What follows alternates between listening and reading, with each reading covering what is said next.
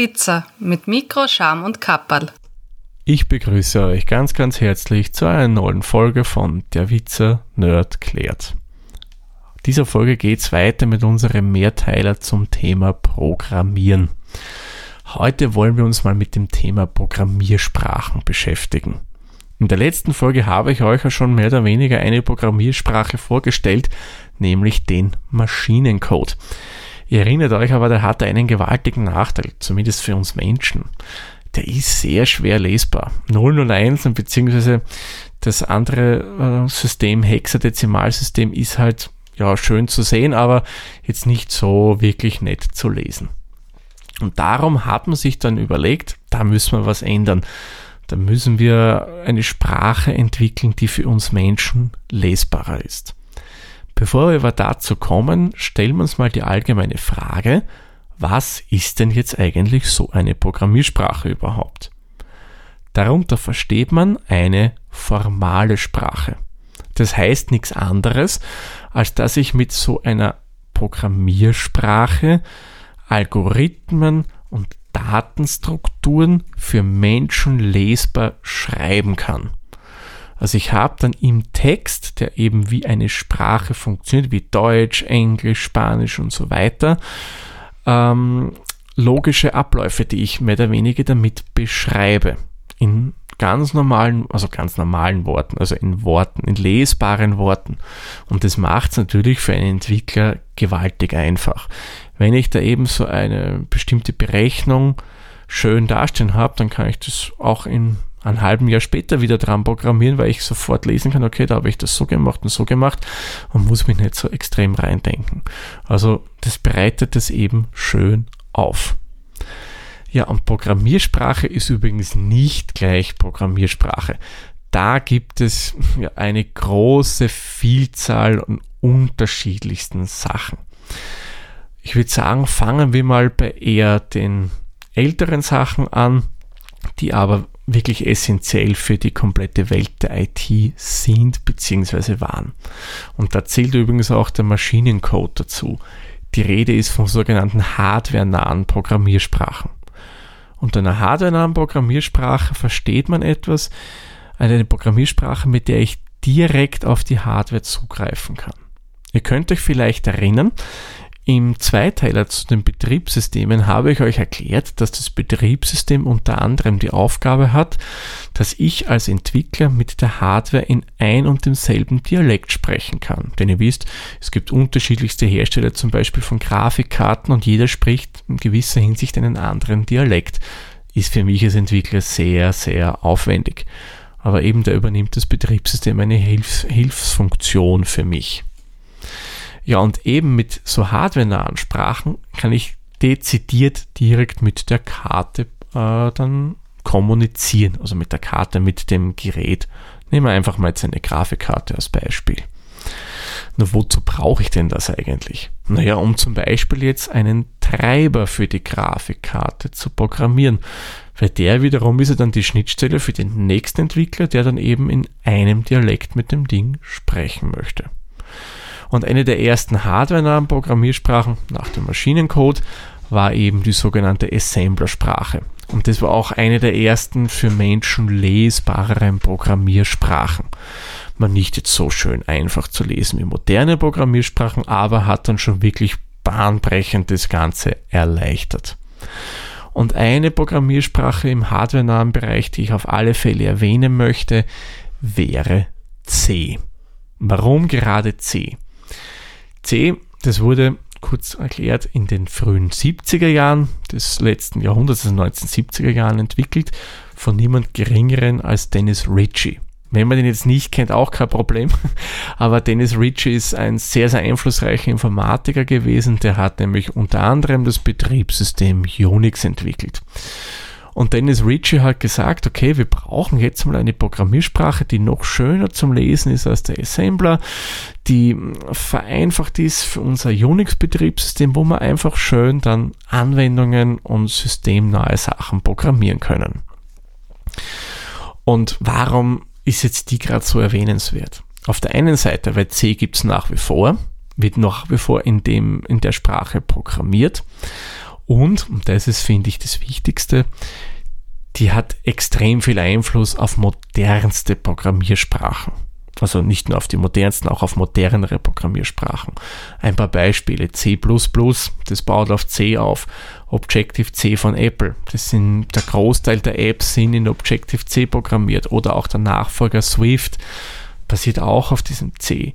C-Sharp basiert auf dem Ganzen aus der Microsoft-Welt. Java kennen wir, JavaScript, PHP, Perl, Go von Google und so weiter und so fort. Also das ist wirklich sehr, sehr einflussreich gewesen auf die moderne Welt der Programmierung. Es gibt aber dann noch weitere Arten von Programmiersprachen. Da hält man dann höhere Programmiersprachen. Höhere Programmiersprachen erlauben dann, dass ich jetzt nicht mehr so hardware programmiere, sondern dass ich hier noch ein Quäntchen komfortabler programmieren kann, dass ich schnell programmieren kann. Da wäre eben jetzt ein Vertreter davon C-Sharp gewesen. Oder auch Java, das wäre auch so ein Vertreter von dieser Art von Programmiersprachen. Und die beiden genannten würde ich jetzt mal bezeichnen als eine sogenannte allgemeine Programmiersprache. Was meine ich damit? Mit einer allgemeinen meine ich, das ist eine Programmiersprache, mit der ich quasi alles programmieren kann. Ich kann ein Spiel damit programmieren, ich kann eine Datenbankanwendung programmieren, ich kann eine Textverarbeitung programmieren, eine Bildbearbeitungssoftware etc. etc. Also sprich, ich kann wirklich so gut wie alles damit schreiben. Hat aber jetzt vielleicht bei gewissen Sachen einen kleinen Nachteil. Und das wäre, dass ich zum Beispiel jetzt, nehmen wir mal kaufmännische Sachen her. Da gibt es bestimmte Abläufe, bestimmte Berechnungen, die sehr komplex sind. Kann ich mit so einer allgemeinen Programmiersprache durchaus programmieren, kein Problem. Macht aber den Code jetzt für mich als Entwickler vielleicht ein bisschen unübersichtlich, weil ich ähm, da bestimmte Berechnungen drin habe, dann muss ich mir mittendrin Daten von Quelle A holen, dann von Quelle B, dann muss ich auf das achten, muss ich dann wieder umsortieren und so weiter und so fort. Wie gesagt, macht den Code ziemlich komplex, nicht schön lesbar. Und darum haben dann ein paar schlaue Menschen auf dieser Welt sich gedacht, hm, wir könnten doch spezifische Programmiersprachen machen. Also ich nenne das jetzt mal so, spezifische Programmiersprachen, die für bestimmte Anwendungsfälle optimiert wurden. Und da gibt es dann die verschiedensten Varianten. Es gibt jetzt welche, die eher kaufmännisch ausgerichtet sind. Da wäre jetzt einer der bekanntesten Vertreter und eigentlich ein Baustein dieser, der auch so wie C sehr viel Einfluss auf nachfolgende Sprachen hatte, COBOL. Das wurde auch sehr, sehr früh entwickelt. Und das war, glaube ich, sogar früher als C, wenn ich es richtig im Kopf habe. Und das war eben darauf optimiert, dass ich kaufmännische Sachen programmieren kann. Also jetzt Stücklistenberechnungen, Nachkalkulationen, ähm, diverse hm, andere Berechnungen im buchhalterischen, in der Logistik, in der Disposition und so weiter. Und Cobol ist eben deswegen wichtig, weil es auch zwei moderne Programmiersprachen in dem Bereich beeinflusst hat. Auf der einen Seite von SAP ABAP und auf der anderen Seite, was im direkten Mitbewerb steht, von der Software AG Natural. Die habe ich jetzt beide deswegen erwähnt, weil ich beruflich selbst mit denen zu tun habe und weiß, wie einfach man dann wirklich gewisse Sachen im Vergleich zu anderen Programmiersprachen, zu den, wie ich sie nenne, allgemeinen machen kann. Dann gibt es noch Programmiersprachen, die sind jetzt ausgelegt auf technische Berechnungen. Da wäre ein Vertreter zum Beispiel Fortran. Und was auch noch zu den spezifischen Programmiersprachen meiner Meinung nach zählt, wären Datenbanksprachen. Programmiersprachen, die entwickelt wurden, um Daten für mich aufzubereiten in relativ einfacher Art und Weise. Und der bekannteste Vertreter hier wäre zum Beispiel SQL, die Standard Query Language. Die wurde einfach programmiert oder entwickelt, damit man von Datenbanken Daten sich holen kann auf sehr einfache Art und Weise. Das wären mal zwei so der großen Gruppen von Programmiersprachen. Die einen, die sich eben auf bestimmte Bereiche spezialisiert haben und andere, die für den allgemeinen Zweck herangezogen werden können. Die zählen dann alle zu den sogenannten höheren Programmiersprachen. Es gibt aber noch andere Varianten, zum Beispiel die Skriptsprachen. Skriptsprachen sind dazu gedacht, dass ich zum Beispiel auf meinem Rechner bestimmte Tätigkeiten vereinfacht machen kann. Bekannte Vertreter davon wären zum Beispiel Ruby, äh, Bash-Skript unter Unix oder Linux, äh, VB-Skript unter der Windows-Welt oder die PowerShell, das wäre auch unter der Windows-Welt. Ja, und meines Erachtens auch VBA, die Visual Basic for Application. Das wäre eine Makrosprache, auch eine Skriptsprache, die wir von der Microsoft Office Welt her kennen. Ja, das wäre auch dann noch eben so eine Art von Programmiersprache. Ja, und dann gibt es noch zwei, die jetzt vielleicht jetzt nicht so großen Einfluss haben. Also die vorher genannten, die hardware-nahen, die höheren und die Skriptsprachen, die haben sehr viel Einfluss, die werden wirklich viel verwendet und die zwei folgenden eher weniger.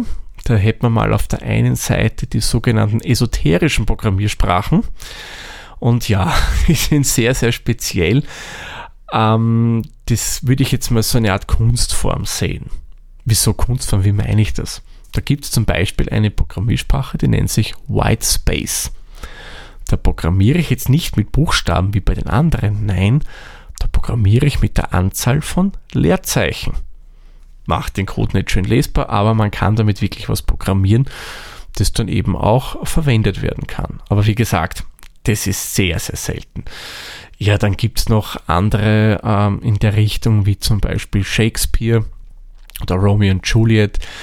Da schreibe ich in der Sprechweise, wie es Shakespeare üblich war. Es gibt, ich glaube, die nennt man Ape, da wird ein U, U Tönen mehr oder weniger geschrieben. Auch sehr spezielle Variante an Programmiersprachen. Es gibt Kenny Speech von South Park inspirierte Programmiersprache und noch einige andere. Wie gesagt, das will ich persönlich jetzt als Kunstform sehen, nicht als wirklich jetzt groß ernstzunehmende Programmiersprache. All diejenigen, die mit sowas programmieren, sorry, dass ich das Ganze so nenne, aber es ist nach meinem Empfinden so. Anders hingegen sehe ich das bei den sogenannten grafischen Programmiersprachen. Die sind jetzt auch nicht State of the Art, also wenn es nicht so in der großen breiten Masse verwendet, aber die haben einen wesentlichen Vorteil. Nämlich ich programmiere hier im Sinne von, dass ich einfach grafische Elemente nehme und die in einer bestimmten Reihenfolge mittels Drag and Drop platziere und so ein Programm schreibe. Nur warum sehe ich das jetzt als gut an oder als wirklich wichtigere Sache an. Das ermöglicht es meiner Meinung nach Menschen, die jetzt nicht so Programmierer sind, sich aber für das Thema interessieren, in gewisser Hinsicht spielerisch in die Thematik reinzukommen, weil ich da eben bestehende Elemente nehmen kann und so reinziehen und dann lerne mehr oder weniger logische Abläufe, wie ich die mehr oder weniger darstellen kann und so weiter und so fort. Also die finde ich haben schon eine gewisse Berechtigung, sind aber jetzt auch nicht so groß vertreten. Ja, würde sagen, kommen wir zur Zusammenfassung der aktuellen Folge. Was ist eine Programmiersprache? Darunter versteht man eine sogenannte formale Sprache und das ist nichts anderes als eine Möglichkeit, eben logische Abläufe, sprich Algorithmen, Datenstrukturen etc. für uns Menschen in eine lesbare Form zu bringen.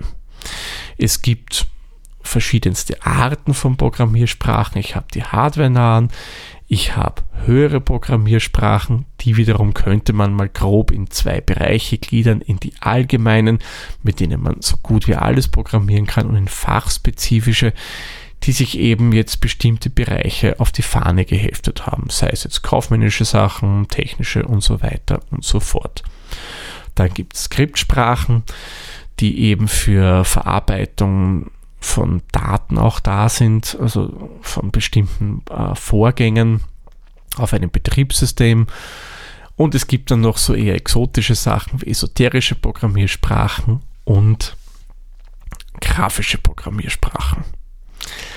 Ja, ich würde sagen, dann machen wir den Sack für diese Folge zu. Jetzt haben wir uns mal angeschaut, was ist eine Programmiersprache, was gibt es da. Und in der nächsten Folge wollen wir uns anschauen, worin programmiert man eigentlich, was gibt es da für Möglichkeiten und vor allem, wie bringe ich das, was ich programmiert habe, eigentlich so weit, dass auch der Computer das wieder versteht, weil der kann die Programmiersprache ja nicht lesen. Der erwartet sich ja Maschinencode. Ich sage wie immer vielen lieben Dank fürs Zuhören. Bis zur nächsten Folge. Tschüss, Servus, pfiat euch. Der Witzer ist ein privater Podcast aus Österreich. Nähere Informationen zur aktuellen Folge sowie die Möglichkeiten für Feedback und Unterstützung findet ihr auf der-witzer.at.